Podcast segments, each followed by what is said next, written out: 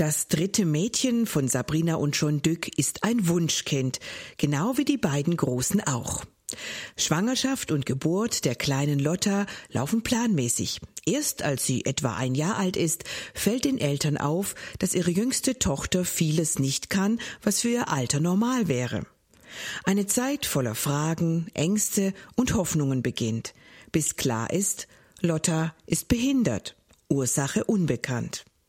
Wie die Eltern damit umgehen, berichten sie heute in Kalando. Und dazu begrüßt sie herzlich Sigrid Offermann.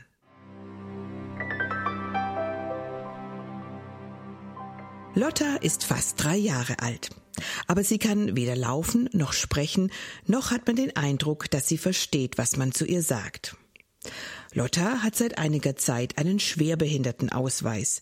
Was sie aber noch nicht hat, ist eine Diagnose. Die Ursache für Lottas Entwicklungsverzögerung und Behinderung ist unbekannt. Und damit müssen vor allem ihre Eltern Sabrina und John Dück und ihre beiden großen Schwestern Hannah und Emma klarkommen und leben. Kalando ist heute zu Gast bei Familie Dück, denn durch Lottas Behinderung ist es dem Ehepaar eher schwer möglich, einfach so mitten am Tag mal zu einer Radiosendung zu kommen. Deshalb danke ich euch beiden ganz, ganz herzlich, dass wir jetzt hier bei euch auf der Couch sein dürfen, bei euch zu Gast und dass ihr euch die Zeit nehmt, um über eure Erfahrungen der letzten fast drei Jahre zu sprechen. Dankeschön. Gerne. Unser Schwerpunktthema ähm, in den Monaten März und April im ERF-Programm ist unperfekt und genau richtig. Und ich möchte das Pferd zu Beginn der Sendung mal von hinten aufzäumen ähm, und einfach mal fragen, welche Vorstellung, Sabrina, ich fange mal mit dir an, hast du von perfekt? Was ist für dich perfekt? Wenn ich so an meine Wohnung denke, ist perfekt ein Zustand, den sie leider nicht ganz erreicht. Auch schwer mit drei Kindern. Ja, das stimmt. Also ich habe da schon recht hohe Ansprüche.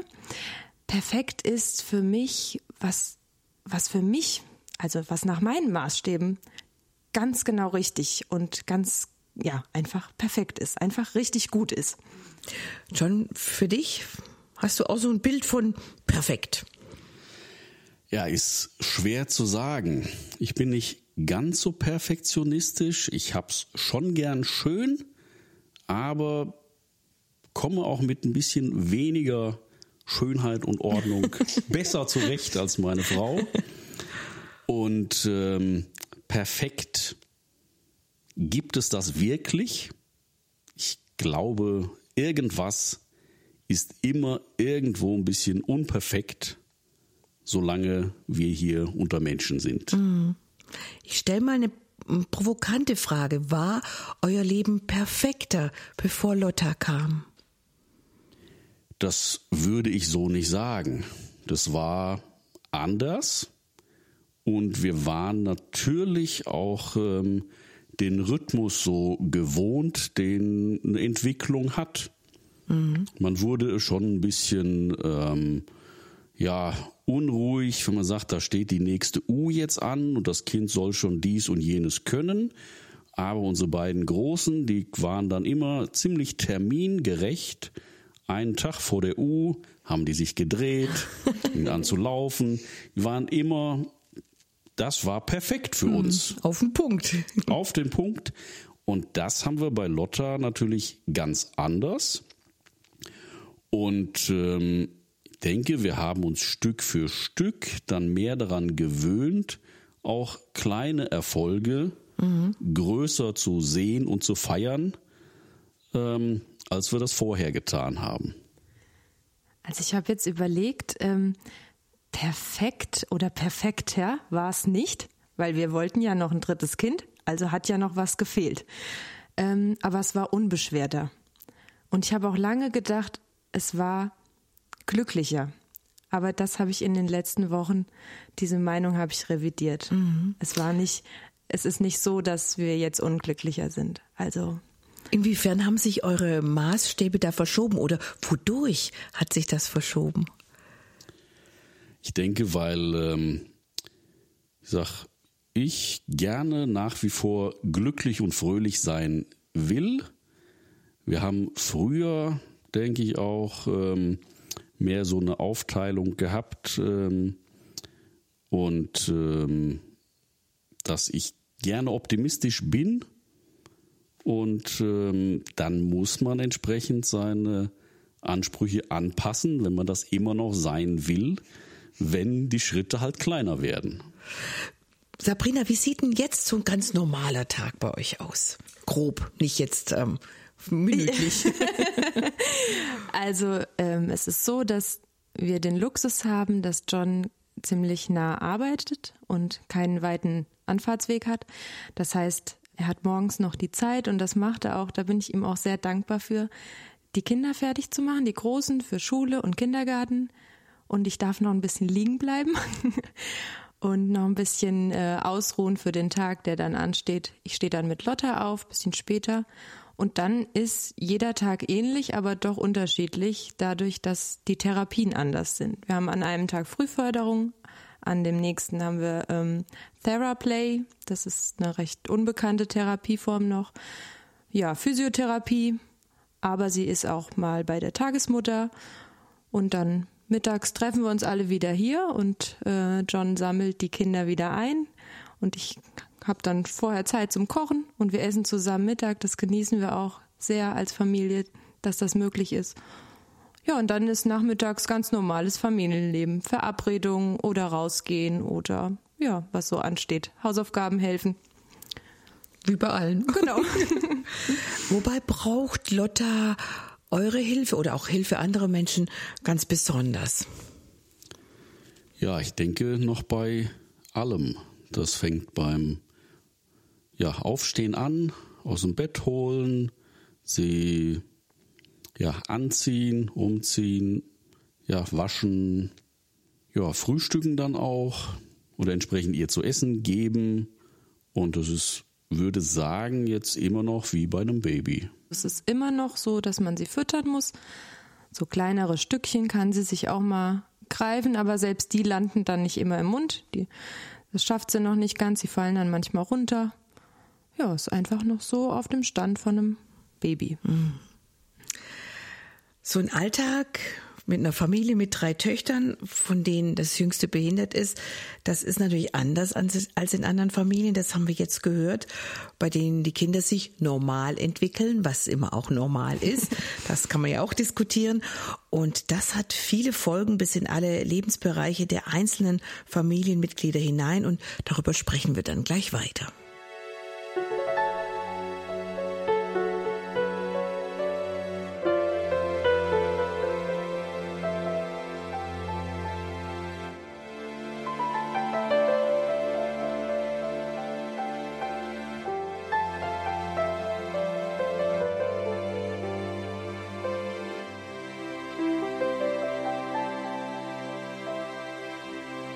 Als Lotta als drittes Kind des Ehepaares John und Sabrina Dück geboren wird, ahnt niemand, womit sich das Ehepaar und die beiden großen Schwestern von Lotta bereits wenige Monate später auseinandersetzen müssen. Irgendwas ist bei Lotta anders. Immer häufiger fällt den beiden auf, dass ihre Jüngste sich nicht so entwickelt wie gleichaltrige Babys und auch nicht so, wie es bei ihren beiden älteren Töchtern der Fall war. John, kannst du dich noch dran erinnern, bei welcher Gelegenheit du das so zum ersten Mal gedacht hast, dass mit Lotta vielleicht was anders ist? Das ist jetzt wirklich schwer, genau auf den Zeitpunkt zu kommen, weil ich immer gedacht habe, na ja, wird schon. Das kommt irgendwann und ähm, ja, ich weiß auch noch und dann, als ich glaube, der erste Punkt, wo es dann so mehr bewusst war, war dann wirklich, als wir bei unserem Kinderarzt waren, und da sagte John, es ist die U6, es ist jetzt so ungefähr Stand U5.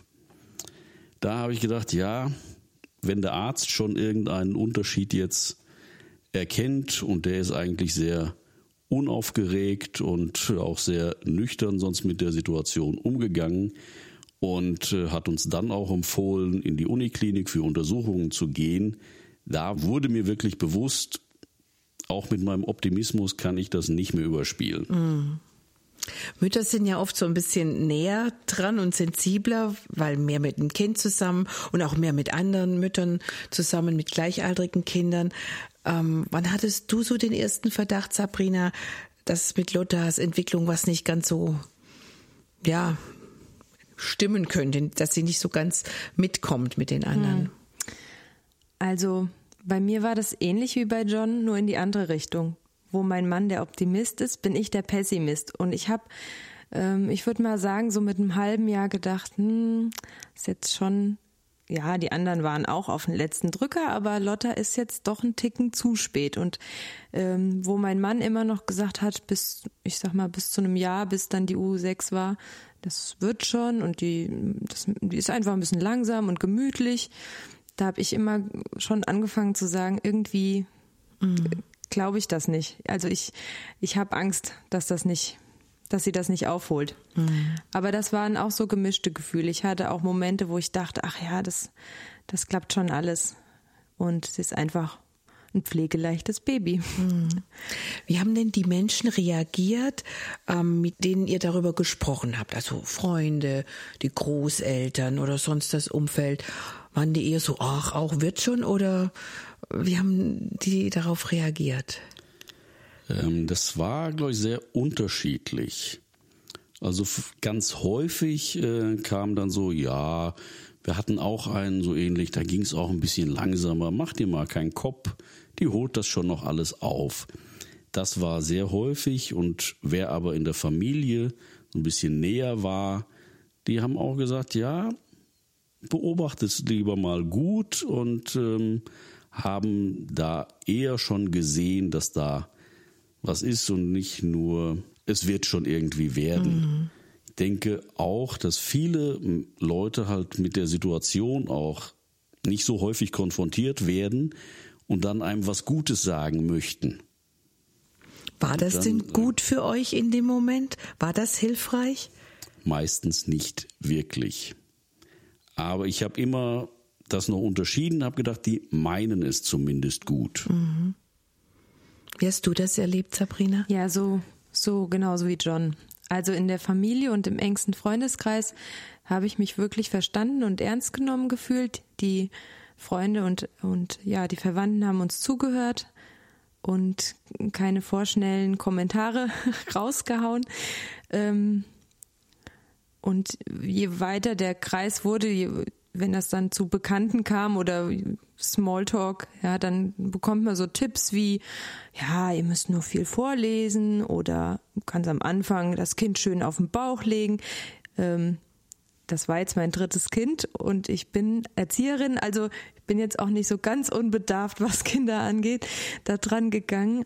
Aber ähm, ja, diese Tipps haben mir halt in dem Fall nicht geholfen. Die haben mich eher verletzt, mhm. weil ich mich da überhaupt nicht ernst genommen gefühlt habe. Und also am schlimmsten war so ein Satz zu hören, ja, gut, John sagt das jetzt auch, das wird schon, aber von anderen äh, das gesagt zu bekommen, wenn ich ihnen mein Herz ausschütte, zu hören, ja, ja, das wird schon, wart nur mal ab, dann, das hat mich mehr verletzt, als es geholfen hat. Also das war mehr so die Kategorie gut gemeint ja. und schlecht gemacht.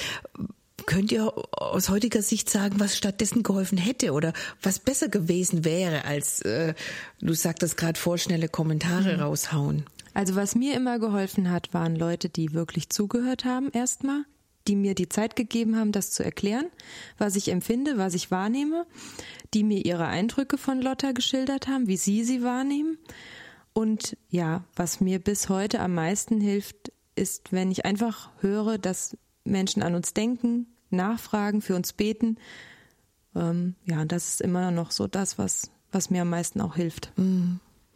Kann man, denke ich, auch aufmerksam hören, wenn man Kontakt hat zu anderen Eltern in einer ähnlichen Situation. Ja. Einfach nachfragen, ehe Genau. Und lieber, lieber ruhig auch, also so war es bei uns, lieber auch mal nachfragen. Mhm. Wie geht's euch? Was können wir irgendwas tun, ähm, bevor man mit den gut gemeinten Ratschlägen mhm. um die Ecke kommt. Ja. Wie und was habt ihr mit Gott besprochen in dieser Phase? Ich nenne jetzt mal etwa um diese U6 herum, wo dann klar war, hm, Stand U5, jetzt müssen wir vielleicht doch mal äh, Untersuchungen anleiern. Wie waren da eure Gebete? Mit Gott gesprochen, das klingt so groß. und ähm, ich denke, also ich auch für mich habe schon gefragt, Gott, warum? Hm. Und ähm, ja, wie gehen wir damit um? Wir haben sehr viel für Kraft gebetet, auch dass man äh, das alles tragen kann. Und äh, für Lotta halt gebetet, dass sie sich gut entwickelt und ähm, ja, die Hoffnung halt immer mit dabei, dass sie das irgendwie aufholen kann. Weil wir hatten, du hast es vorhin gesagt, keine Diagnose. Wir haben bis heute keine Diagnose, die uns sagt, soweit schafft es Lotta und da ist ein Ende der Entwicklung gesetzt. Das heißt, für mich ist es alles möglich. Mhm. Und so beten wir auch, wie sagen, bis heute. Wobei ich ein bisschen sag, dem kindlichen Gebet, das wird schon, ist dann doch so ein bisschen ähm, Realität dazugekommen, dass man jetzt schon sieht, es wird vielleicht doch nicht alles mhm. so, wie es bei anderen Kindern werden kann. War es bei dir ähnlich, Sabrina? Ja, also es war am Anfang doch mehr noch die Bitte um Hilfe und um Heilung, mhm. ja, wie man es nennen will. Und es ging dann über eine lange Zeit der Klage und Trauer, vielleicht auch Anklage, bis hin jetzt zu einem Punkt, wo auch ganz viel Dankbarkeit und ja, mhm. Hoffnung in den Gebeten drin ist. Also das seid ihr auf jeden Fall auch einen Weg gegangen. Über den werden wir noch sprechen im Verlauf der Sendung.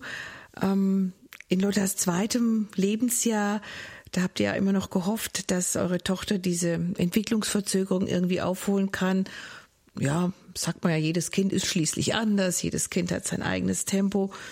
Und dann irgendwann war dann klar, das kann man jetzt doch nicht mehr irgendwie wegdiskutieren oder schönreden. Und dann äh, kam so ein ja, Klinikmarathon auf euch zu, über den wir gleich äh, sprechen möchten. Vorher aber hören wir ein Lied, das du, Sabrina, selbst geschrieben hast, eine Welturaufführung sozusagen. Den, ähm, Die CD mit den ersten eigenen Songs, die entsteht momentan erst. Und dankenswerterweise hat uns das Tonstudio die gemasterte Version schon vor der Veröffentlichung für diese Sendung zur Verfügung gestellt, damit wir eben einige dieser brandneuen Lieder jetzt auch gemeinsam hören können. Darüber freue ich mich sehr, bin auch dankbar, dass das geklappt hat. Und ich habe mir jetzt als erstes, wenn alles anders kommt, ausgesucht. Wir hören uns das einfach mal an und anschließend sprechen wir drüber. Und wenn alles anders kommt, als ich es geplant, als ich mir gedacht. Und wenn alles unklar ist und aus hellem Licht wird die Dämmerung der Nacht, dann bist du Herr an meiner Seite, weil du nicht nur bei dem bist führst mich durch das dunkle Tal und trägst mich in der tiefsten Nacht. Ungefähr ab ihrem ersten Geburtstag merken Lottas Eltern Sabrina und John Dück, dass sich ihr Baby nicht so schnell entwickelt wie gleichaltrige Kinder. Zunächst hegen sie die Hoffnung, dass ihre dritte Tochter das Entwicklungsdefizit irgendwann einholen wird, und auch der Kinderarzt gibt sich lange gelassen. Doch irgendwann lässt sich die verzögerte Entwicklung von Lotta nicht mehr ignorieren oder wegdiskutieren. Das Lied, das wir eben gehört haben, erzählt genau diese Geschichte in anderen Worten, wenn alles anders kommt. Geschrieben und gesungen von meiner Gesprächspartnerin Sabrina Dück. Sabrina, wir werden nachher noch richtig ausführlich über die Musik sprechen und auch ähm, darüber, was sie dir in deiner jetzigen Situation bedeutet. Mich würde aber zunächst mal interessieren, wie konkret dieses Lied entstanden ist, wenn alles anders kommt. Das Lied ist entstanden in der Zeit, in der es mir richtig schlecht ging. Also, ich war auch bei der Therapeutin in der Zeit. Wir haben versucht herauszufinden, was mit mir los ist und ähm, haben festgestellt, sie dachte erst in Richtung Wut über diese Situation, aber es war eine ganz tiefe Traurigkeit. Dazu kam eine Erschöpfung von der psychischen und physischen Belastung, die wir hatten oder die ich hatte. Ja, du ja auch. Und ich war einfach in so einem richtigen, tiefen, dunklen Loch. Ich habe ganz viel geweint und ich habe das am Anfang schon mal gesagt, ich bin so ein perfektionistischer Mensch. Ich mache mir morgens meine Liste, was so zu tun ist für den Tag. Ich mache mir am Jahresanfang meine Liste für das Jahr und ähm, habe immer so den Plan, wo will ich hin und was ist jetzt dran. Und Lotta hat das alles durcheinander geworfen oder Lottas Entwicklung hat das alles durcheinander geworfen. Und da konnte ich überhaupt nicht mit umgehen, dass ich jetzt auf einmal mein Leben so völlig fremdbestimmt angefühlt hat. Also ein Baby macht ja sowieso alles neu, aber da stellt man sich drauf ein und das wusste ich ja beim dritten Kind auch, was dann anders wird. Aber das gehört ja auch zu meinem Plan, den ich so hatte. Und das, da kam ich einfach nicht mit klar. Genau. Und in dieser Situation habe ich das Lied geschrieben. Hm. Und das ist die diese tiefste Nacht, von der du das genau. singst. Mhm. Ja. Dennoch erkennst du in diesem Lied ja auch, dass Gott an deiner Seite, an eurer Seite geblieben ist. Woran, worin habt ihr das gemerkt? Also das waren verschiedene Kleinigkeiten, sag ich mal. Das war ein Bibelvers, der mich auf einmal berührt hat, als so als hätte Gott ihn direkt zu mir gesagt. Oder ein Lied in der Gemeinde oder Freunde, die genau im richtigen Moment das Richtige gesagt haben, wo ich einfach gemerkt habe, Gott stupst mich immer wieder an und sagt, hey, ich, ich bin doch hier, ich bin doch bei dir. Und ich gehe mit dir dadurch, durch diese dunkle Nacht. Also zum Beispiel ähm, dieser Bibelvers, lass dir an meiner Gnade genügen, denn meine Kraft ist in den Schwachen mächtig. Den habe ich im biblischen Unterricht, also das Pendant zu Konfirmationsunterricht bekommen, als Abschluss Bibelvers für mich und habe so als Halbstagatini gedacht, ja, okay, in den Schwachen, das bin ja nicht ich, ne?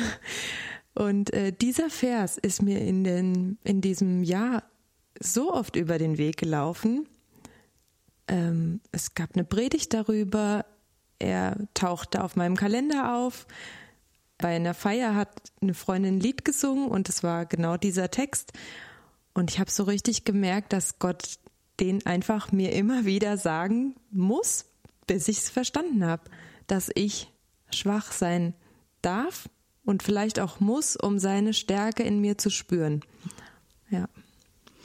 Ist toll, das zu wissen, was hinter so einem Lied steckt. Wie gesagt, nachher noch auf jeden Fall ausführlicher ein Gespräch über deine Lieder und deine erste CD, die eben momentan erst entsteht. Jetzt möchte ich gerne noch mit euch über die Zeit sprechen, als Lotta zum ersten Mal hier in der Nachbarstadt ins Uniklinikum musste und untersucht wurde. Ähm, ich weiß schon, dass du damals viel dabei warst mit Lotta. Wie hab, hast du, habt ihr diese Zeit erlebt? Ja, es war tatsächlich so, dass ich die äh, Zeiten in der Klinik mit Lotta hatte und ähm, da sind wir für drei Tage halt angekommen, auch gut aufgenommen worden. Da sind auch die Ärzte mit sehr viel Einfühlungsvermögen dann äh, vorgegangen. Das können wir einfach nur ja so wiedergeben, dass man sich schon sehr gut aufgenommen gefühlt hat. Und dann fingen halt äh, ja die verschiedenen Untersuchungen an. Da wurde Blut abgenommen. Ähm, ja, dass ich zum Schluss dachte, wo hat das kleine Männchen überhaupt noch ein bisschen Blut, um die ganzen äh, genetischen Untersuchungen zu machen, um einfach zu schauen, wo kann das herkommen. Dann hat man ja auch das Gehirn sich angeschaut, man hat äh, sie unter Vollnarkose ähm, gesetzt, um dann auch verschiedene Beobachtungen da machen zu können. Und ähm, ja, so waren wir dann drei Tage entsprechend in der Klinik und die Lotta hat das erstaunlich gut mitgemacht. Ja, wir hatten auch den, zumindest beim ersten Mal in der Klinik, den Luxus, auch ein äh, Einzelzimmer zu haben, weil es ist wohl eher selten, dass äh, Männer da bleiben bei den Kindern. Und zumindest beim ersten Aufenthalt ähm, haben die das noch getrennt. Mhm. Und äh, so war eigentlich die Zeit mit der Lotta äh, auch ganz ja, ich sag mal, angenehm zwischen den ganzen Untersuchungen, wobei, wenn man sein kleines Kind dabei festhalten muss, wenn es dann doch auch wach ist und äh, an verschiedensten Stellen versucht wird, Blut abzuzapfen, ähm, das geht einem dann schon ein bisschen nah. Weil man kann dem Kind nicht helfen, hält es noch fest und noch eine äh, Krankenschwester hält es auch fest und dann weiß man, wie sehr das Kind sich dagegen wehrt. Und das tut einem dann schon ein bisschen leid. Man möchte aber und tut das ja alles in der Hoffnung, dass die Ärzte irgendwo was finden, mhm. wo man dann auch danach sagen kann, ja, jetzt gehen wir eine gezielte Therapie an. Wie können wir dem Kind am besten helfen? Weil das ist ja spätestens ab dem Zeitpunkt, wo man wusste, das entwickelt sich nicht so gut, dann hofft man ja immer noch, man findet was, zack, Knöpfchen 1, 2, 3 gedrückt, Turbo gestartet und jetzt wird aufgeholt. Das haben wir vorher schon gesagt. Diese Hoffnung hat sich nicht erfüllt. Das heißt eigentlich, dass diese ganzen Tests und Untersuchungen letztendlich ohne Ergebnis waren. Bis heute ist alles, wie die Ärzte immer sagen, unauffällig. Mhm. Ja, das heißt, alle Untersuchungen sind wie bei jedem anderen normalen Kind. Sei das EEG, EKG, wie auch immer die ganzen Abkürzungen jetzt heißen. Mhm. Alles völlig normal. Wie lebt ihr damit, keine Diagnose zu haben? Wie geht's euch damit? Also hättest du mich vor vier Monaten gefragt, hätte ich dir eine andere Antwort gegeben. Aber mittlerweile habe ich mich wirklich ich glaube, damit abgefunden. Mhm. Ähm, wir warten jetzt doch schon so lange, schon über ein Jahr auf die Ergebnisse und ich glaube, ehrlich gesagt nicht, dass da noch irgendwas rauskommt. Mhm. Und wenn, dann hat das Ding so einen Namen wie XV3 VCRU. Äh, dann weiß ich im Grunde genauso viel vorher wie nachher. Mhm. Ja, also ja, sie ist einfach Lotta, so wie sie ist jetzt. So wie sie ist. Lotte hat einen Schwerbehindertenausweis mittlerweile. Wir haben ähm, im Vorgespräch hast du aber gesagt, Sabrina, sie ist aber nicht schwerbehindert. Auf dem Schwerbehindertenausweis steht natürlich eine, eine Prozentzahl ähm, oder eine Zahl, ein Grad der Behinderung, aber ähm, ich glaube, das ist Ansichtssache, ja. Für, für wen ist ein Kind behindert, schwer behindert. Ich habe eine Bekannte, deren Kind auch eine Behinderung hat. Und ich habe mit ihr über Lotta gesprochen und sagte so, ja, weil Lotta behindert ist oder die Behinderung hat. Und sie sagt, wie kannst du das sagen? Ich, ich, ich schaffe das gar nicht, das zu sagen, dieses Wort Behinderung auszusprechen. Ich glaube, da gehen die, die mhm. Betroffenen, aber wahrscheinlich auch die Außenstehenden ganz unterschiedlich mit um. Manchen sieht man ihre Behinderung gar nicht an oder ihre Einschränkung. Mir hat das Wort Behinderung geholfen, weil ich durch diese globale Entwicklungsverzögerung, wie das jetzt bei uns im Moment heißt, im, eben immer zu diesen Aussagen kam, ja, das, das wird schon. Und da habe ich angefangen zu sagen, sie ist einfach behindert, sie hatte eine Behinderung, weil dann kam weniger diese gut gemeinten Ratschläge mhm, oder mhm. diese ja, Floskeln, will ich es mal nennen. Von daher bin ich ganz positiv eingestellt zu diesem Wort, weil es für mich einfach Einschränkung bedeutet und keine Beleidigung darstellt. Mhm. Wenn man keine Diagnose hat, dann heißt das ja oft auch keine Therapie. Du hast vorher gesagt schon, ihr hättet euch vielleicht gewünscht, man drückt die und die Knöpfe, man weiß jetzt, was man zu tun hat. Dennoch ähm, wird ja mit Lotta was gemacht. Du sprachst vorher von Physiotherapie und von so einer anderen neuen Therapie, deren Namen ich jetzt nicht weiß. Wie, wie ist es weitergegangen? Was, äh, wie wurde Lotta behandelt oder wird sie bis heute behandelt?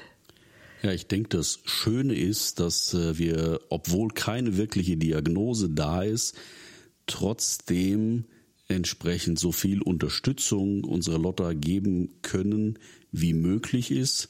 Das liegt natürlich auch daran, dass der Kinderarzt das auch alles entsprechend unterstützt und sagt, alles, was wir irgendwie Gutes tun können für Lotta, das tun wir, das nehmen wir auch in Anspruch. Und das ist auch das, was wir so, ja nicht gleich am Anfang, aber dann auch in der ersten Zeit, dann auch über das SPZ ähm, noch kennengelernt haben. Musst du kurz erklären, John, was ist SBZ? Ja, wenn ich das so genau wüsste. Sozialpädiatrisches Zentrum. Das ist äh, oft angegliedert an die Unikliniken und da sind Fachleute zusammengefasst, also Physiotherapeuten, mhm. Krankenschwestern, verschiedene Ärzte, Logopäden, die einfach zusammen das Kind mhm. ja, begutachten. Und äh, darüber kommen dann auch verschiedene Ratschläge, welche Hilfe man denn in Anspruch nehmen kann, was gefördert wird und ähm, wo man entsprechend auch verschiedene Pflege in Anspruch nehmen kann. Oder auch, dass ein Kind begutachtet wird, ob es eine Pflegestufe hat oder nicht, äh, damit man entsprechend auch natürlich im Haushalt, wo meine Frau ja meistens dann hier zuständig oder einfach auch die meiste Zeit zu Hause ist. Äh, zuständig. zuständig hört sich so böse an. Weil äh, so weit als möglich nehme ich da äh, auch schon noch meine Pflichten wahr. Aber bin halt nicht so viel zu Hause, dass man da auch noch Unterstützung bekommen kann, einfach um eine gewisse Zeit auch zu haben, wo dann diese Förderung ist, wo dann auch jemand mit Lotta nochmal spielt hier zu Hause. Das sind alles Sachen, äh, die man natürlich erstmal gar nicht kennt. Mhm. Und dann dafür dankbar ist, wenn man da aufmerksam gemacht wird, was kann man alles tun und wo kann man wirklich Unterstützung erfahren, weil das war schon die erste Zeit, dass äh, man sagt das immer so, meine Frau ist da auf dem Zahnfleisch gegangen. Mhm. Und dann haben wir halt auch geguckt, wo kriegt man Unterstützung her. Aus der Familie hat man natürlich viel Hilfe, aber das will man ja auch immer nicht bis zum Anschlag in Anspruch nehmen. Und da ist es schon sehr hilfreich, das von anderen Stellen, und das finde ich auch, das erlebt man dann erst, ähm, ja, wie viele Möglichkeiten man da hat, wenn man in dieser Situation ist. Und da bin ich dann auch wieder froh, an einem Ort zu leben, wo man entsprechend so viel Unterstützung auch ja. bekommt. Ich habe mir so überlegt, wenn ähm, man ein Kind hat mit einer Behinderung oder Einschränkung oder wie immer man es nennen möchte, dann kommen plötzlich auch viele neue Begriffe so ins Leben, mit denen man sonst gar nichts anfangen würde, eben diese Frühförderung oder dieses ähm, SPZ, Sozialpädiatrische Zentrum, so ist es, Physiotherapie, Verhinderungspflege und so weiter. Das ist so ein Alltag zwischen Hilfsmitteln und Haushaltshilfe und Hoffnung, den ihr lebt, das vielleicht doch noch geklärt werden kann, was mit eurer Tochter los ist. Und jetzt habe ich ein Lied ausgesucht von dir, Sabrina, ähm, das ähm, sehr schön umschreibt, was diese ganzen Hilfsmöglichkeiten für euch sind und diese Menschen, die sie ausführen. Das Lied heißt Engel. Ein freundliches Wort zur richtigen Zeit. Eine Umarmung ohne Aufforderung. Eine wohlige Wärme macht sich in mir breit. Eine letzte Träne rollt davon.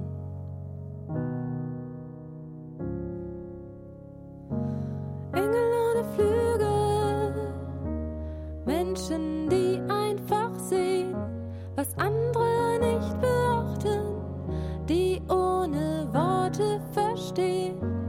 Engel ohne Flügel schickst du. Engel, ein Lied von Sabrina Dück, die heute mit ihrem Mann John Gast in Kalando ist und wir sprechen über ihre Erfahrungen mit ihrer fast dreijährigen Tochter Lotta, deren Entwicklungsverzögerung sich nach und nach als Behinderung entpuppte. Und wenn ein Familienmitglied behindert ist, dann betrifft das natürlich unweigerlich die ganze Familie. Da verschieben sich Gewichtungen, der Alltag ändert sich und es kommen so viele neue Faktoren, so die Einzug halten in die Tages- und in die Lebensplanung.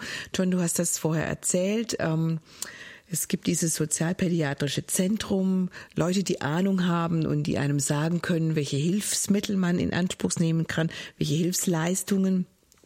Jetzt möchte ich gern aus dem Lied einen äh, Satz zitieren.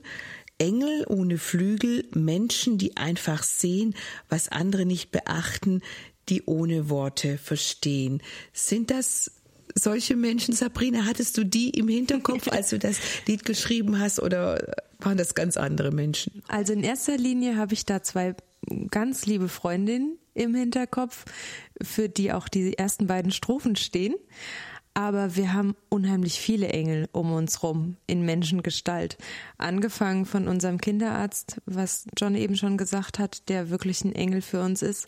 Aber auch die Menschen aus unserer Gemeinde, die zum einen für uns beten und immer wieder auch nachfragen, aber auch Menschen, die ganz konkret helfen, Lotta betreuen und das über die Verhinderungspflege.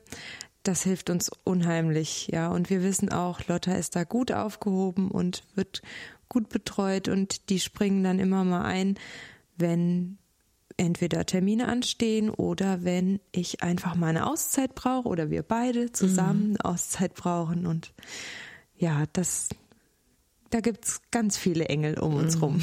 Das ist auch ein Terminus, den du gerade benutzt hast, Verhinderungspflege. Mhm kanntet ihr vermutlich vorher auch nicht. Nee. Was genau ist das? Das kann man in Anspruch nehmen, wenn man ein, wenn das der Angehörige einen Pflegegrad hat. Das wird vorher festgestellt vom medizinischen Dienst der Krankenkassen (MDK). Ich hoffe, ich habe es richtig. Ähm, ja, die stellen den Pflegegrad fest und dann bekommt man zum einen finanzielle Unterstützung, kann aber auch Unterstützung bekommen, wenn man einfach selber verhindert ist. Dann kommt okay, jemand anders und übernimmt die Pflege des Angehörigen. Mhm. Das kann im Grunde jeder sein, außer Verwandte ersten und ich glaube auch zweiten Grades. Und ja, wir haben da Menschen aus der Gemeinde, die sich um Lotta kümmern und die wir ansprechen können. Mhm. Wie ist das für euch, dass das ähm, mehr so vertraute Menschen sind, dieses Netzwerk derer, die sich um eure Tochter kümmern? Ich würde sagen, das ist für mich ähm, oder für uns ja sehr, sehr gut zu wissen, dass die Menschen auch vertraut sind, weil wir vertrauen ihnen ja unsere kleine Lotta an. Und ähm, das könnte ich mir mit fremden Menschen gar nicht vorstellen. Ja, und oft wird Lotta ja auch zu Hause dann betreut und man lässt ja auch nicht jeden Wildfremden in seine mhm. Wohnung gerne rein. Mhm.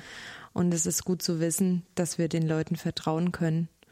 Und was ich auch wichtig finde, ist, dass ich weiß, sie sagen auch, wenn sie irgendwas nicht verstehen oder mhm. wenn irgendwas schwierig ist, ja, und sagen nicht einfach, ja, ja, ich mache das schon, ich habe mal einen Babysitterschein gemacht, sondern ähm, ja, fragen nach, wie muss ich das machen, schicken eine WhatsApp, wo ist Lottis Brille und äh, ja, kümmern sich einfach so ja. mit dem ganzen Herzen um Lotta. dann könnt ihr auch mal guten Gewissens auf jeden Fall woanders hingehen. Das alles, das sind ähm, äußerliche Hilfeleistungen und auch Hilfsmittel, die Eltern von behinderten Kindern zustehen. Aber mindestens genauso wichtig ist ja auch die Frage, wie es mit Hilfen für das Innenleben von betroffenen Familien aussieht. Ähm, Sabrina Dück hat uns vorher schon gesagt, dass die ganze Situation mit ihrer kleinen Tochter ihren zeitweise nicht nur über den Kopf, sondern auch so ein bisschen über die Seele gewachsen ist. Und wie sie das erlebt hat und was ihr aus der Verzweiflung hilft, das erfahren wir nach den Nachrichten. Vorher hören wir das Lied, dass ich dir nicht im Weg stehe, auch eine Vorabveröffentlichung von der ersten CD von Sabrina Dück, die in wenigen Monaten erscheinen wird. Bleiben Sie also dran. Wir hören uns gleich wieder nach den Nachrichten. Dass ich dir nicht im Weg stehe, auf dem Weg ins Vaterhaus, das ist mein Wunsch für dich. Dass ich den Weg dir zeige, hin zu seinem Vaterhaus, das hoffe ich für dich. Dass du geliebt bist, dass du gewollt bist, dass du dich gab. Ihr Kind ist eine Wundertüte, sagt mir der Arzt. Wundertüte, das klingt nach Brausepulver und Knallerbsen. Kinderglück. Ich lächle, Lotta in meinen Armen. Klingt doch schön. Na ja, sagt er und zögert. Wann haben Sie das letzte Mal eine Wundertüte ausgepackt? Da ist immer auch Kram drin, den Sie nie haben wollten. Das ist ein Zitat aus dem Buch Lotta Wundertüte, das Sandra Roth 2013 herausgebracht hat und das es bis auf die Spiegel Bestsellerliste schaffte. Sie berichtet darin über die ersten drei Lebensjahre mit ihrer schwerbehinderten Tochter Lotta. Dass das Mädchen der Buchautorin genauso heißt wie die Tochter von Sabrina und John Dück, das ist natürlich Zufall. Aber wenn ihr das so hört, ihr beiden, ich denke schon, dass vieles von dem, was ihr in den ersten drei Jahren mit Lotta, mit eurer Lotta erlebt habt, doch auch ähm, ja den Erfahrungen der Autorin Sandra Roth ähnelt. Und da frage ich jetzt konkret nach diesem Zitat, das ich da rausgezogen habe, mit diesem ganzen Kram den man da mitgeliefert bekommt in der Wundertüte, den man eigentlich nicht haben will, um mal in diesem Bild der Autorin zu bleiben. Wie seid ihr damit umgegangen? Ja, ich würde sagen, am Anfang ähm, haben wir den Kram gar nicht so wirklich wahrgenommen. Weil wir haben gedacht, alles normal, wir freuen uns über alles, was passiert, weil letzten Endes ist jedes Kind eine Wundertüte. Das eine etwas mehr Wunder, das andere etwas weniger. Etwas mehr Tüte. etwas mehr Tüte.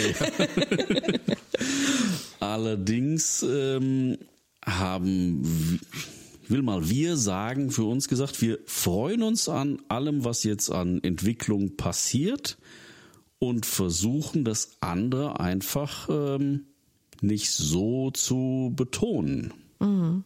Zum Beispiel, dass sie dann ähm, Sie krabbelt mittlerweile, sie krabbelt auch sehr schnell. Wenn irgendwo eine Tür aufgeht, dann muss man schon zusehen, dass dahinter nicht irgendeine Treppe in den Abgrund führt. Und äh, auch Lotta ist ähm, ja diejenige gewesen, für die wir entsprechend dann ein Gitter angeschafft haben. Bei den beiden Großen haben wir das nie gebraucht. Mhm. Also ein Gitter für die Treppe ja, so freuen wir uns einfach an den Entwicklungen, die sie macht und ähm, auch, dass sie noch nicht spricht, dass wir nach wie vor raten müssen, auch beim Essen. Hm, wenn sie jetzt das Brot verweigert, könnte es sein, dass sie Durst hat. Muss aber nicht. Es könnte auch sein, sie sieht einfach Nutella auf dem Tisch stehen, was die anderen haben. Dann ist das Brot natürlich vergleichsweise uninteressant. Oder, worüber ich natürlich immer sehr glücklich bin, sie schielt auf die Paprika oder die Tomate, die da daneben liegt, die natürlich deutlich besser sind als jedes Stück Nutella. Wie kommuniziert ihr mit Lotta? Wenn man doch oft auch raten muss, was sie möchte und was sie nicht möchte, habt ihr euch da so ein bisschen was äh, erarbeitet mit ihr, wie ihr euch verständigen könnt? Es war am Anfang äh, schon so, dass ich ein bisschen reflexartig immer eigentlich mir gedacht habe, warum soll ich irgendwas sagen? Sie versteht es wahrscheinlich nicht. Aber wir haben dann doch angefangen, auch so mit ihr umzugehen wie mit jedem anderen Kind. Ihr die Fragen zu stellen, auch die Reaktion abzuwarten und das eigentlich genauso zu tun, wie wir das bei unseren beiden anderen Großen auch getan haben, als die klein und am Lernen waren. Mhm. Ich versuche so ein bisschen ähm, Zeichensprache mit ihr zu machen. Sie guckt sich das auch an, aber das kommt noch nicht so richtig an bei ihr. Im Moment versuche ich ihr öfter mal die Auswahl zu geben zwischen Marmelade und Honig, halte ihr beides hin. Und am Anfang war sie noch sehr aufgeregt und jetzt tippt sie schon manchmal drauf, das ist noch kein bewusstes Aussuchen, aber ich hoffe, dass es irgendwann Klick macht und sie merkt, okay, wenn ich hier auf dieses Honigglas tippe, dann erscheint dieser Honig auf meinem Brot und mhm. in meinem Mund. Ähm, das ist einfach eine Hoffnung und eine Übungssache und ganz viel Geduld, was ich nicht habe, aber gerade am Lernen bin. Und mhm. ansonsten muss man einfach in ihr Gesicht gucken. Da findet man ganz viel raus, weil sie haut sich oft mit der Hand an den Mund oder an die Stirn. Das kann Freude, das kann Angst, das kann äh, Wut sein. Da muss man einfach auf die Mimik achten. Mhm. Was sagen ihre Augen? Habe ich Angst? Vor irgendwas oder freue ich mich gerade auf irgendwas? Und ähm, ja, das muss man einfach beobachten mhm. und lernen. Und ich denke, das könnt ihr natürlich als Eltern jetzt im Laufe der Zeit auch schon recht gut lesen, was wirklich gemeint ist. Sabrina, du hast mir im Vorgespräch erzählt ähm, und du hast es jetzt auch in der Sendung schon gesagt, dass du dich über einen längeren Zeitraum zurückgezogen hast, weil du es einfach nicht geschafft hast, so ganz normal und unbeschwert weiterzumachen wie bisher. Da war eine große Traurigkeit, eine große Dunkelheit, ähm, die auch in einem deiner Liedtexte vorkommt. Was war das für eine Zeit? Warum hast du diesen Rückzug gebraucht für dich? Hm. Also ich war da sehr traurig, das habe ich ja schon gesagt, so eine ganz tiefe, dunkle Traurigkeit. Ich war auch einfach sehr erschöpft. Ich habe diesen Smalltalk gehasst, über Belangloses zu reden. Ich habe das nicht ausgehalten. Und ähm, noch weniger ausgehalten habe ich gesunde Kinder zu sehen. Ich hatte mich dann auch gar nicht mehr unter Kontrolle. Ich äh, habe sofort angefangen zu weinen bitterlich zu weinen. Ich war im Krabbelkreis und ich musste nach Hause gehen, weil das war mir so unangenehm, dass ich mich überhaupt nicht unter Kontrolle hatte. Ich habe nach ein paar Wochen gedacht, ach ja, komm, jetzt gehst mal beim Gottesdienst wieder in den Eltern-Kind-Raum, wo der Gottesdienst übertragen wird, dass John auch mal unten sitzen bleiben kann, beziehungsweise er sollte dann beim Abendmahl helfen austeilen und ich wollte ihn dann ablösen. Aber ich bin dann nach Hause gegangen. Ich habe einfach weinen müssen. Und deswegen habe ich mich immer mehr zurückgezogen, ähm, auch von ja, Feiern, Festen, Straßenfest, ähm, weil ich das einfach, ja, ich hatte einfach keine Kraft dafür. Mhm. John, wie war das für dich, als deine Frau sich so zurückgezogen und somit ja auch verändert hat? Wie hast du das erlebt? Ja, das war erst schon ähm, ja, ungewohnt und man äh, ja, weiß nicht genau, wie man darauf reagieren soll. Ich habe dann schon versucht, auch die Sachen halt, äh, wo es dann unter Kinder ging, entsprechend dann mit Lotta zu machen, damit Lotta auch unter Leute kam, habe mir aber so ehrlich gesagt ja nicht so fürchterlich viel Sorgen und Gedanken gemacht. Bin weiter optimistisch gewesen, dass es dann auch zwischen uns so manchmal dazu kam, dass meine Frau sagte, hier mit deinem scheiß Optimismus, ich kann es nicht mehr hören, äh, sei doch einfach ein bisschen realistisch. Und ähm, ich wollte in der Situation eigentlich immer nur sagen, ja, so gehe ich damit um, so hilft mir das, hab aber nicht verstanden, dass ich damit meiner Frau nicht wirklich helfen konnte in dieser Situation. Mhm macht also durchaus natürlich auch was mit einer Beziehung, mit einer Ehe, wenn so eine Herausforderung plötzlich da ist. Ja. Ja. Wir sprechen auch nur über die Ehe, glaube ich. Das ist wichtig. Ähm, Sabrina, du hast einen Weg gefunden aus diesem ja, emotionalen Loch, aus dieser Traurigkeit wieder herauszuklettern. Ähm, und das ist das Schreiben von Liedern.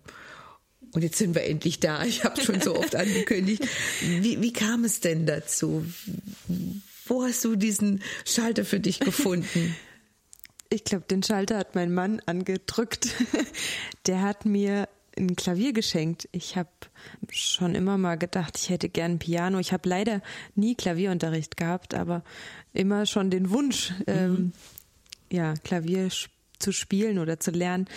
Und ähm, ja, er hat mir dann zu Weihnachten, obwohl ich gesagt habe, das ist jetzt gerade eigentlich gar nicht dran, auch finanziell, trotzdem das Klavier geschenkt. Und im Nachhinein bin ich ihm auch sehr dankbar dafür. Ja, und dann habe ich einfach, äh, das kam einfach, ich habe einfach drauf los gespielt und die Texte kamen und die Melodien kamen und ich habe gemerkt, dass äh, sich da so ein Fenster öffnet, mhm. durch das diese Traurigkeit nach draußen mhm. schwebt. Aber das klingt jetzt so leicht. Das kam so, also bei mir kommt nichts, wenn ich mir ein Lied überlege oder einen Text oder so. Aber wie beschreibst du deine Lieder? Sehr systematisch und geplant, weil du ein, ein Mensch bist, der gern plant, hast du uns ja berichtet.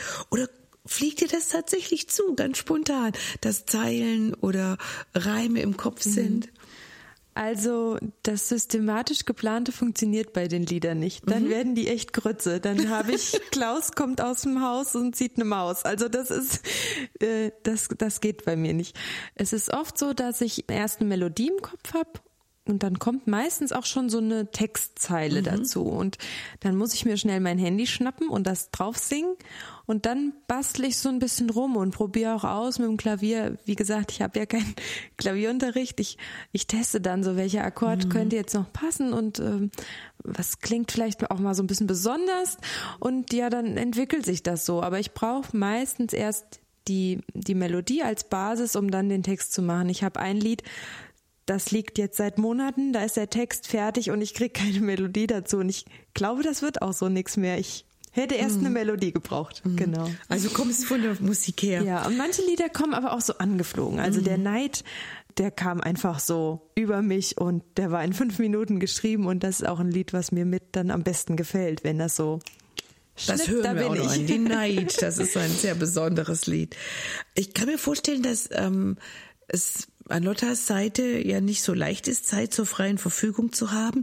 Wie schaffst du dir diese Freiräume für deine Lieder, für die hm. Arbeit an den Liedern? Ja, da ist auch mein Mann für verantwortlich. Der kommt nach der Arbeit nach Hause und dann schnappt er sich die Kinder und dreht noch eine Runde und dann habe ich Zeit. Mhm. Oder äh, meine Mittagspause, die ist mir auch sehr heilig. Wenn die Kleine, die Lotti schläft, dann ähm, sage ich den anderen, jetzt ist auch mal für euch eine Stunde im Spielzimmer. Ihr mhm. könnt auch mal was gucken oder einfach spielen, aber ich brauche jetzt mal Zeit für mich. Und da ist auch manchmal mhm. Zeit mhm. zum Klavierspielen. Hast du auch gelernt, dir das frei zu? Ja, das, das merke ich auch. Wenn ich so einen Tag ohne Mittagspause habe, der läuft ganz anders, der mhm. Nachmittag. Mhm. Wir hören uns nochmal ein Lied an, ein weiteres, das ähm, eigentlich sehr heiter daherkommt, aber doch auch einen ernsten Hintergrund hat. Wir sprechen gleich darüber. Es heißt Ungeschminkt. Zwei Stunden im Bad vor dem Spiegel stehen, um dann mit Schminke super auszusehen. Dafür fehlt mir Ahnung und die Zeit, die brauche ich für das Kleid. Höchstens mal Wimpern und die Augenbrauen Wer wird da schon so ganz genau hinschauen, obwohl so eigentlich ein verschönertes Ich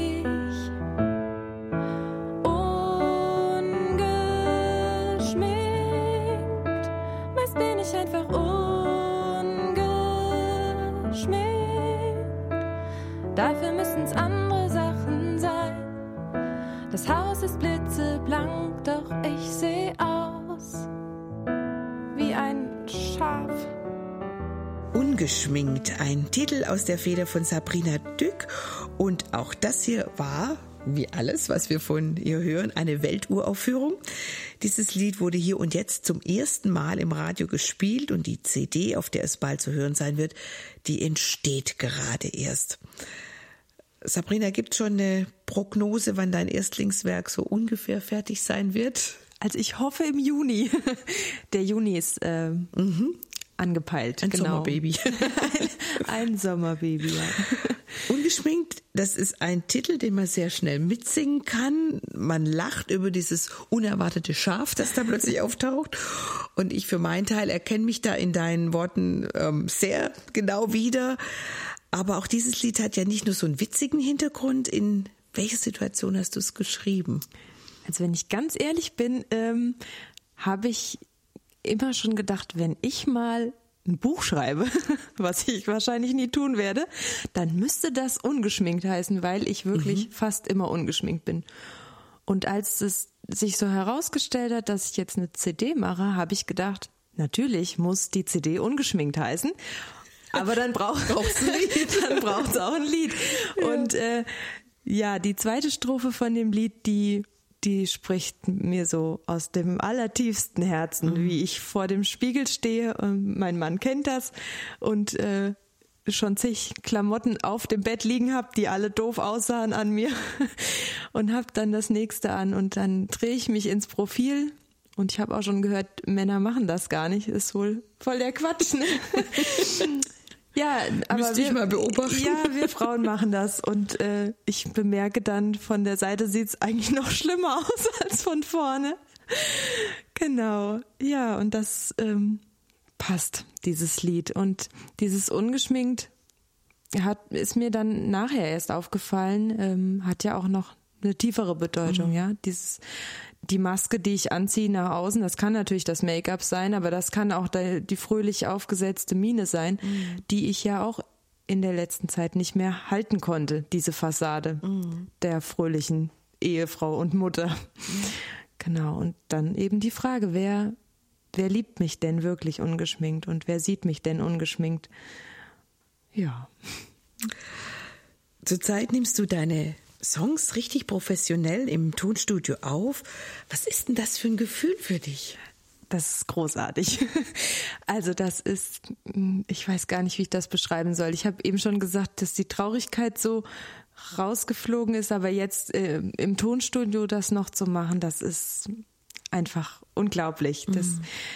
Ich sage auch gerne, das ist meine Musiktherapie, weil ich da so so viel Respekt entgegengebracht bekomme. Ich mache mhm. das bei Gino Riccitelli, der ja auch bekannt ist beim ERF und seine eigene CD hat mit seiner Frau Simone zusammen.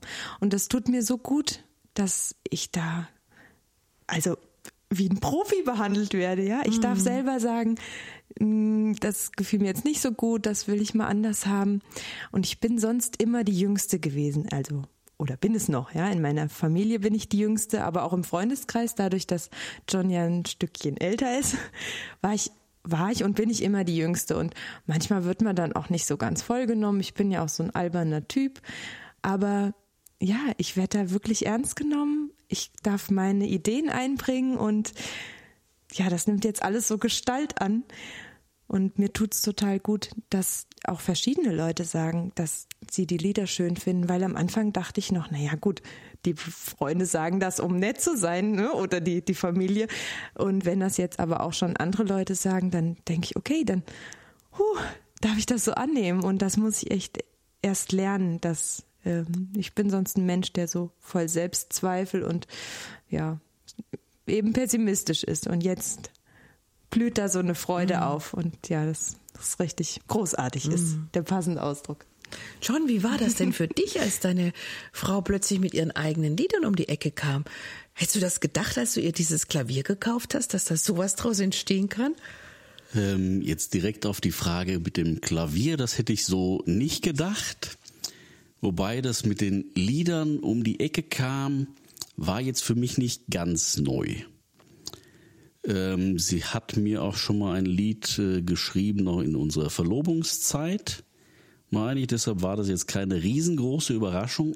Allerdings war es jetzt natürlich schon wieder eine ganze Weile her.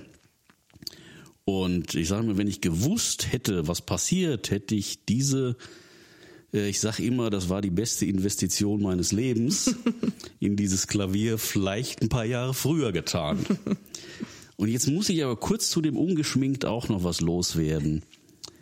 Kaum war das Lied im Kasten, macht meine Frau einen Schminklehrgang.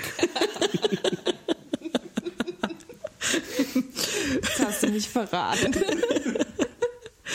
Ja, wenn, wenn du später mal vor Menschen singst und sie das Lied hören wollen, dann müsstest du dann ungeschminkt anstehen. Ja, genau. War der gut, der Schminklehrgang? Ja, doch, der war sehr gut. Aber Gott liebt dich auch geschminkt. Ja, auf jeden und ungeschminkt. ähm, wie kommt man denn an die CD ran, wenn die fertig ist, Sabrina? Ja, ich habe jetzt eine Homepage, sabrinadück.de, also Dück, D-U-E-C-K geschrieben. Und da kann man sich eintragen. Dann bekommt man von mir eine Info, wenn die CD draußen ist. Ein bisschen dauert es ja noch, mhm. aber man kann schon mal auf der Homepage rumstöbern. Da steht schon ein bisschen was über mich und auch so über die Lieder, mhm. weil ich als Hörer finde es auch immer ganz schön zu wissen, in welcher Situation ist das Lied entstanden oder für wen ist es geschrieben. Und da steht über meine Lieder auch so ein kleiner Hinweis. Mhm. Also genau. nur mal zum Mitschreiben, zu merken. www.sabrinadück.de. Wer sich das jetzt nicht so richtig merken kann, der kann einfach bei uns gucken auf der Seite. Wir setzen einen Link unter www.erf.de slash Kalando. Ja, dann lass uns noch ein weiteres Lied anhören und ich bin überzeugt, dass auch da sich jeder irgendwo wiederfindet. Du bist ein Fieser, ein Kleiner, schleich mich leise an, zeig dir, was der andere kann. Du bist ein Falscher, ein Blender, ein Wahrheits als Entfremder ein. Ich setze dich schachmatt, schau nur, was der andere hat, man nennt dich Neid. Du sorgst für Leid, vernebelst uns den Verstand. Du raubst uns die Kraft. Du nimmst uns den Blick für alles, was man hat und schafft. Man nennt dich Neid, du sorgst für Leid, vernebelst uns den Verstand, du raubst uns die Kraft, du nimmst uns den Blick für alles, was man hat und schafft. So heißt es im eben gehörten Lied Neid von Sabrina Dück. Kalando ist heute zu Gast bei John und Sabrina Dück und wir sprechen über die Herausforderungen, die ein Leben mit einem behinderten Kind mit sich bringen, aber wir sprechen auch über die Lieder, die in neuerer Zeit entstanden sind und bald auf einer niegelnagelneuen CD zu hören sein werden. Sabrina, Neid ist ein Lied, das ähm, ja, wird sehr schnell zum Ohrwurm, das hört man und ähm, kennt es dann auch. Und es trifft eigentlich auch wirklich so den, den Kern von dem, was Neid bedeutet. Bist du manchmal neidisch auf andere? Und, und wenn ja, worauf? Ja, ich äh, bin neidisch, auch äh, nicht selten. Auf die Männer, die sich nicht ins Profil drehen. genau. die Gelassenheit meines Mannes. ähm, hauptsächlich neidisch auf äh, Mütter mit gesunden Kindern. Mhm. Also in diesem Moment ist auch das Lied entstanden. Mhm. Und wenn es dann noch äh, vier gesunde Kinder sind, dann toppt's das Ganze noch. Mhm. Da ich ich wollte gerade sagen, wobei du auch zwei gesunde ja, Kinder hast. Du genau. bist auch Mutter von gesunden Kindern. Ja, auf jeden Fall. Ja. Aber das ist ja der Punkt bei mhm. Neid. Ja, mhm. man sieht die Sachen, die halt nicht da ja. sind. Was genau. tust du dagegen? Kann man da irgendwie angehen, wenn das so kommt, dieses Neidgefühl? Lieder schreiben. Mhm. ja, also das Lied hat mir sehr geholfen. Ich hatte das Gefühl, dass das gibt's doch nicht, dass der mich so im Griff hat. Ich muss ihm jetzt, mhm. so habe ich es einer Freundin geschickt, eins auf die Mütze geben. Und ähm, wie schon gesagt, das Lied kam so angeflogen und ähm, es fängt ja auch so an, du, du bist ein fieser, ein kleiner, ein Hundsgemeiner. Also diese Beleidigung jetzt auch mal raushauen. Und mhm. ähm, ja, das hilft mir. Und was mir noch hilft, ist, was ich auch im, im Ende dann singe, diese Waffe, die ich habe. Die Dankbarkeit. Mhm. Einfach zu gucken, was habe ich denn Gutes? Und ich habe auch festgestellt, ähm, jeder hat so sein Päckchen zu tragen. Und das, was ich sehe bei anderen von außen, das ist ja nicht das, was innen drin sie beschäftigt. Und diese Bilderbuchfamilie, die ich vielleicht sehe, die hat bestimmt an anderen Stellen ordentlich was zu tragen. Mhm. Und ja, es ist so beides. Ja, mir bewusst machen, dass jeder so seins zu tragen hat, aber auch einfach dankbar sein für das Gute um mich rum. Und das sehe ich auch immer mehr. Und umso mehr ich das sehe, umso kleiner wird der Neid. Du hast mal den Satz gesagt, vergleichen tut weh. Ähm, gilt der immer noch? Ja, der gilt immer noch. Mhm. Wenn ich ähm, Lotta sehe, tut das noch weh, wenn ich sie mit anderen vergleiche, aber der Schmerz lässt nach. Ich glaube, das ist so ein bisschen wie bei, bei Trauer, wie bei einem Trauerprozess. Mhm. Das mhm. ist am Anfang sehr stark und dann lässt es langsam nach, aber es ploppt immer mal wieder so auf. Mhm. Ich habe mir überlegt ähm, bei der Vorbereitung der Sendung, dass es vielleicht durchaus auch Frauen gibt, ähm, die auf dich neidisch sind. Ähm, ihr habt klar viele Herausforderungen in eurem Alltag. Ihr habt vieles zu meistern, was andere nicht haben, aber du bist nicht alleine mhm. damit. Ähm, dein Mann John trägt diese Last mit dir. Ihr tragt das gemeinsam und er ist nicht, wie das leider wirklich häufig passiert, gegangen, als es schwierig wurde. Mhm. Meine Frage an dich, äh, John, ja, es ist tatsächlich so, viele Männer gehen, die sagen, na ja, die begründen das, äh, meine Frau, die ist gar keine Partnerin mehr für mich, die kümmert sich nur noch um das kranke oder behinderte Kind und ich habe ja schließlich auch noch Bedürfnisse. Äh, wie ist das bei dir, John? Wie nimmst du das wahr? Boah, schwierige Frage. Für mich ist, ähm, sag ich mal, Wegrennen keine Option. Weil ich habe meine Frau geheiratet, ich habe ihr ein Versprechen gegeben, in guten wie in schlechten Tagen. Und dann passt das einfach nicht, ähm, wenn es ein bisschen schwieriger wird, äh, sofort wegzulaufen. Mhm. Habe ich auch nicht ernsthaft drüber nachgedacht. Auch nicht, auch nicht unernst. nee. Ich liebe ja meine Kinder auch, genau so, und meine Frau. Und es ist letzten Endes hat uns Gott auch die Lotta geschenkt. Und ähm, wenn ich das als Geschenk annehme, dann hat das für mich auch einen gewissen Sinn, auch wenn ich den nicht verstehe.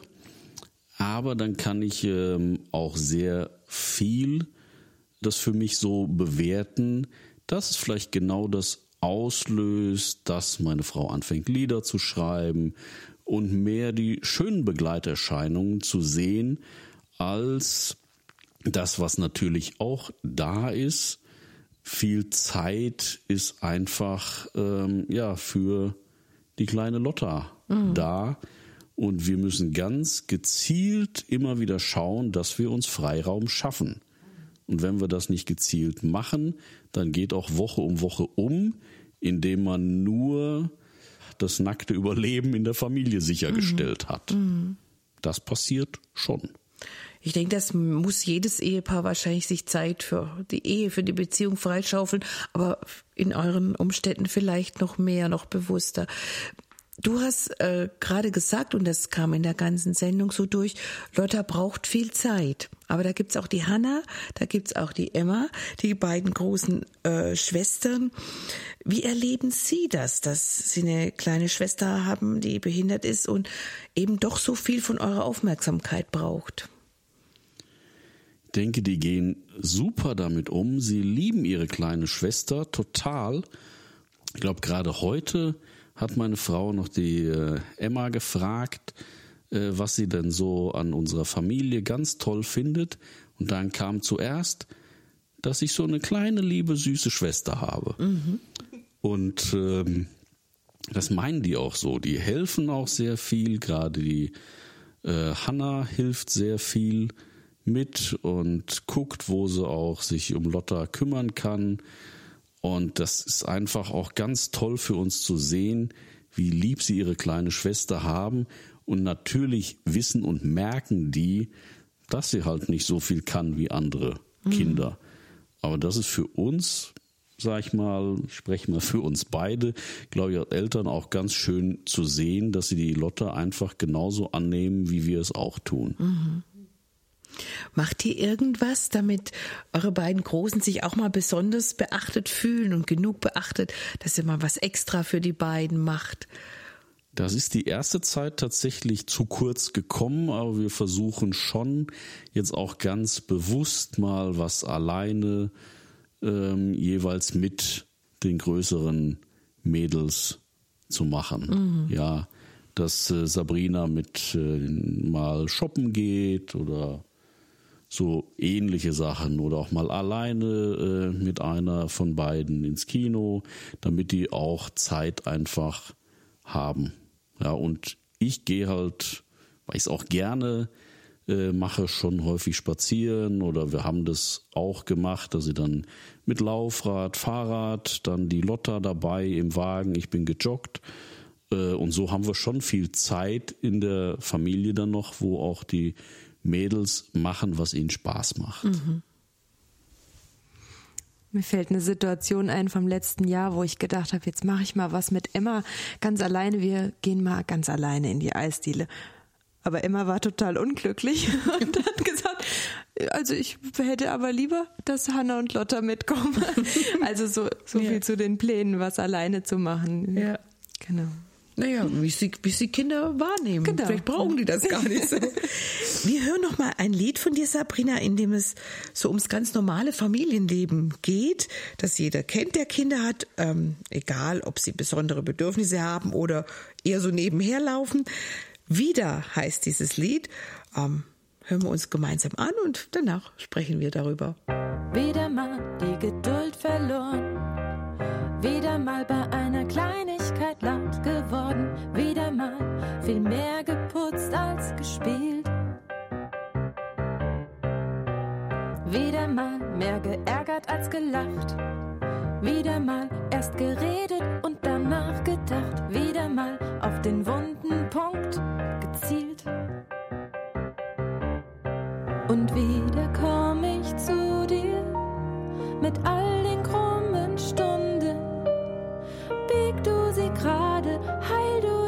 Wunden, schenk Vergebung. Und wieder komm ich zu dir mit all den groben Fehlern.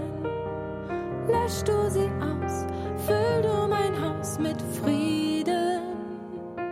Eine unperfekte Familie, passend zu unserem Schwerpunktthema im März und April. Das sind meine beiden Gesprächspartner Sabrina und John Dück gemeinsam mit ihren Töchtern Hannah, Emma und Lotta. Das sind aber auch alle anderen Familien auf dieser Welt. Es wird wohl keine einzige perfekte Familie geben. Haben wir ganz am Anfang schon gesagt, ganz perfekt geht sowieso nicht. Wäre ja irgendwie wahrscheinlich auch langweilig. Sabrina, dieses Lied hier handelt von eurem Alltag, von eurem Zusammenleben. Was liebst du an deiner Familie? Äh, die Menschen, die Menschen in meiner Familie liebe ich. Ich, äh, das sind eigentlich viele Kleinigkeiten, die so im Zusammensein. Ich bin, wie schon gesagt, jemand, der gerne Quatsch macht, auch mal und mal albern ist. Äh, ich brauche das auch und Kinder sind natürlich ein super Alibi, um sich mal anders zu übernehmen als der typische Erwachsene. Ja, John, was macht dich besonders froh, wenn du so an dein Zuhause denkst, an deine Familie? Ja, ähm, ich liebe meine Frau, meine Kinder und das macht mich natürlich froh zu sehen, wenn es denen gut geht. Das macht mich froh und stolz. Ja, letztens habe ich meinem äh, Vater das äh, per WhatsApp das Zeugnis äh, von meiner Tochter geschickt und habe gesagt, endlich kann ich dir das Zeugnis präsentieren, was du gerne von mir sehen wolltest. und äh, das macht natürlich froh, dass sie da erfolgreich ist und auch schön lernt, dass man Sachen gut begleiten kann. Und ähm, froh macht mich auch, das greift auch so ein bisschen das auf, was äh, Sabrina in dem Lied singt, dass ich dir nicht im Weg stehe, dass ähm, auch unsere großen Mädels den Weg zu Gott finden und dass auch vor kurzem noch die Emma zu mir sagte, Papa, du bist nicht mein Vater. Ich bin ein Gotteskind. Ui. Und das macht einen dann schon froh, dass man wirklich weiß, dass was wirklich wichtig ist im Leben, das haben wir hoffentlich gut weitergegeben. in die, in die kleinen Herzen gelegt. Ihr habt ähm, das im Laufe der Sendung schon so gesagt, dass ihr es schon auch wieder lernen musstet, was das Positive zu sehen und zu denken. Du wahrscheinlich weniger, John, als Sabrina. Als unverbesserlicher Optimist war das immer bei dir da.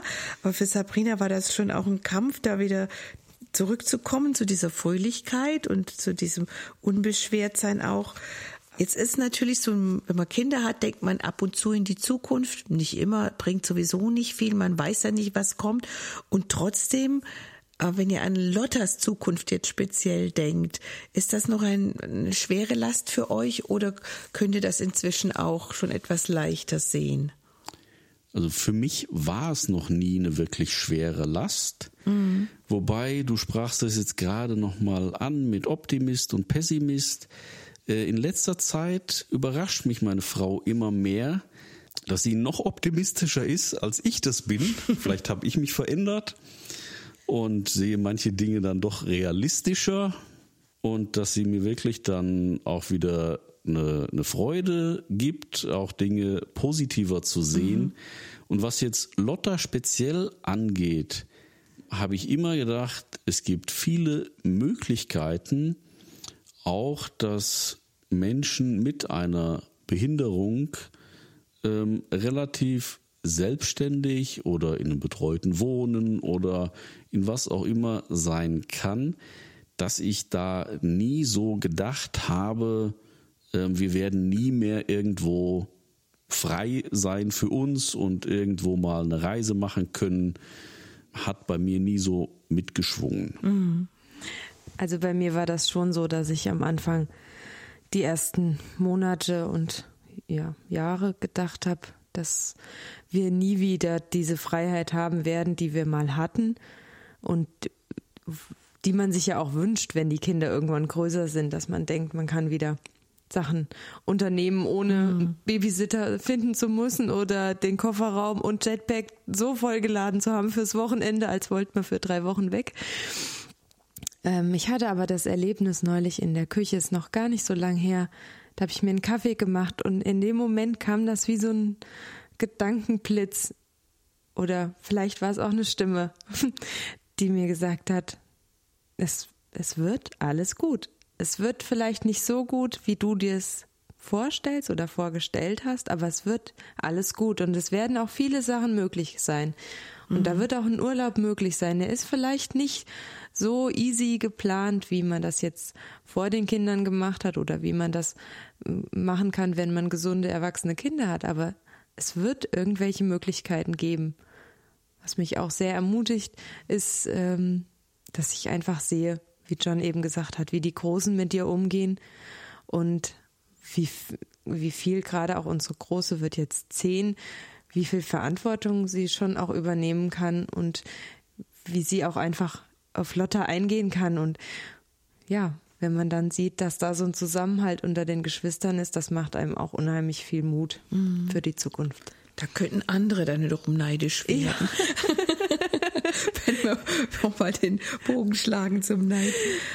Ähm, abschließende Frage, große Frage. Ist euer Glaube heute anders als vor Lotta? Ich glaube nicht wirklich. Wobei verändert sich nicht Glaube immer mal wieder, dass man äh, ja, Höhen und Tiefen erlebt. Zum Teil geht oder ging es mir in der Vergangenheit so gut, dass man denkt, na ja, jetzt könnte ich eigentlich ohne Gott ganz gut zurechtkommen.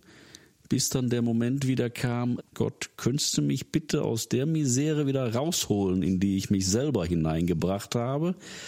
Und so dass wir, dass ich immer sagen kann, und äh, da hat mir meine Frau auch mal so ein schönes Kärtchen geschenkt, ähm, was ich mir an Monitor geklebt habe. Da steht, Gott hilft spätestens rechtzeitig. Arno Bacchus. Zitat von Arno Bacchus, okay. Das habe ich halt viele Jahre meines Lebens auch so erlebt. Das hat sich nicht verändert. Manchmal macht er es zu spannend aus meiner Sicht und könnte ruhig früher helfen. Aber auch das wird sich, glaube ich, nicht ändern. was bei dir, Sabrina? Hat sich deine, in deiner Beziehung zu Gott was mhm. verändert? Also ich habe jetzt die Erfahrung gemacht, dass in meinen Tiefen ich Gott noch viel tiefer erlebe noch viel mehr erlebe. Ich habe wunderschöne Erfahrungen gemacht, dass Menschen für mich gebetet haben, sogar wildfremde Menschen und ich höre immer mehr auch Gottes Stimme. Mir kommen immer mehr Gedanken, wo ich genau weiß, die schickt mir Gott jetzt als Ermutigung oder auch als Herausforderung oder Korrektur. Und ähm, ich habe mir immer gewünscht, dass dieses Wissen, dass Gott mich liebt, in mein Herz rutscht, dass ich nicht nur weiß, Gott Gott hat mich lieb und hat sogar sein eigenes Kind für mich geopfert, sondern dass ich das auch irgendwie ja, spüren kann oder annehmen kann. Und das ist gerade so ein Prozess, dass ich mich wirklich, das kommt in dem ungeschminkt vielleicht auch schon ein bisschen raus, dass ich mich wirklich geliebt fühle. Und das dann langsam meinem Leben eine gewisse Gelassenheit, ich bin noch nicht so weit wie bei, bei John, der immer so eine Ruhe ausstrahlt, aber ich bin auf einem guten Weg und ich glaube, dass sich mein Glaube in der Hinsicht auch verändert hat. Ich kann euch einfach nur von ganzem Herzen wünschen, dass ähm, ja diese Zuversicht und auch diese neue Perspektive auf die familiäre Situation, dass euch das so erhalten bleibt und ich wünsche euch einfach ganz feste Gottes Segen und auch Kraft und Geduld und Gnade für jeden einzelnen Tag, was auch immer er mit sich bringt. Und natürlich wünsche ich dir, Sabrina, dass ähm, viele Menschen auch durch deine Musik ermutigt werden, dass deine Lieder ein Segen sind für andere und dass dann am Piano dann immer öfter noch, was dir zufliegt. ja, danke. Und jetzt zunächst mal, dass die CD gut auf, auf die Welt kommen darf in ja, drei Monaten, wenn es gut läuft, dann auch wirklich auf die Welt kommen darf. ganz, ganz herzlichen Dank, sage ich euch, für eure Bereitschaft, ähm, die über diese letzten fast drei Jahre mit Lotta zu sprechen und auch für die Bereitschaft, uns euer Haus und auch euer Herz zu öffnen und das mit uns zu teilen. Vielen, vielen Dank. Sehr gerne. Wir danken auch. Ja, vielen Dank auch. Hat nicht so wehgetan, wie ich gedacht hätte. da bin ich aber froh. Mein Dankeschön gilt auch Ihnen zu Hause. Schön, dass Sie mit dabei waren. Die Informationen zu dieser Sendung finden Sie wie immer auf unserer Homepage unter www.erf.de slash Kalando. Und für heute verabschiedet sich Sigrid Offermann.